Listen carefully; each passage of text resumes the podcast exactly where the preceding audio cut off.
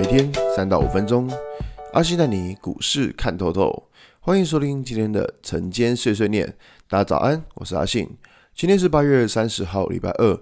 先来为大家整理一下昨天的美国股市。道琼指数下跌一百八十四点，跌幅零点五七个百分点。纳斯达克下跌一百二十四点，跌幅一点零二个百分点。S&P 五百指数下跌二点六九点，跌幅零点六六个百分点。费城半导体指数下跌五十三点，跌幅一点九三个百分点。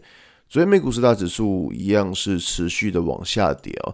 那其实跌幅不像是呃上礼拜五这么的重，但是其实呃我这样讲就是说，在这一波呃包含像美国、像台湾的下跌，其实。呃，不管在下跌的过程当中是不是会有反弹，我觉得大家应该在在操作上的心态都很小心，因为其实在我们我们昨天讲过说，鲍威尔在全球央行年会上面丢了一颗炸弹，那当然这颗炸弹之后会不会是说，呃，真的引呃有更大的引爆呢？凭良心讲不知道，因为他提到说他升息，呃，他有提到说他会持续升息，但他没有提到说他到底会升息。两码或升息三码，就在九月份的时候，他没有提到这个东西，所以说市场现在是在自己猜测说，哦，他可能在九月份会升息三码，但其实际上这种状况其实，呃，到了九月份，九月二十二号 FOMC 会议真的召开之后，他会升息多少？其实这东西目前是没有人知道的。那如果说，呃，再回到呃现实来看，就是说，为什么鲍威尔要这样讲？当然，他就目的就是为了要把通膨打下去嘛。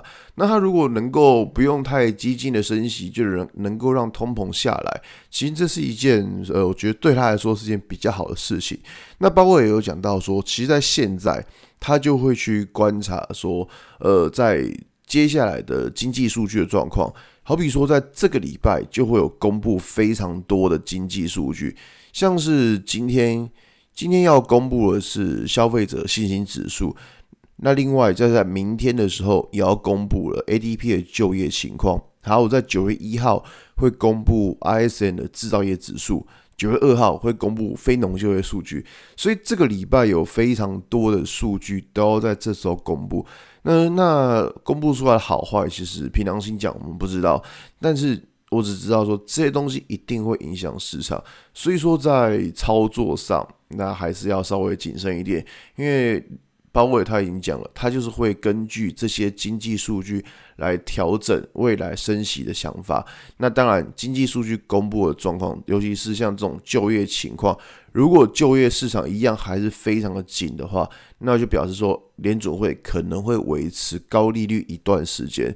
那像这种情况，就真的是会比较小心了，好吧？今天节目就到这边。如果你喜欢今天内容，记得按下追踪关注我。如果想知道更多更详尽的分析，在我的专案《给通勤族的标股报告书》里面有更多股送茶分享给大家哦。阿信晨间碎碎念，我们明天见，拜拜。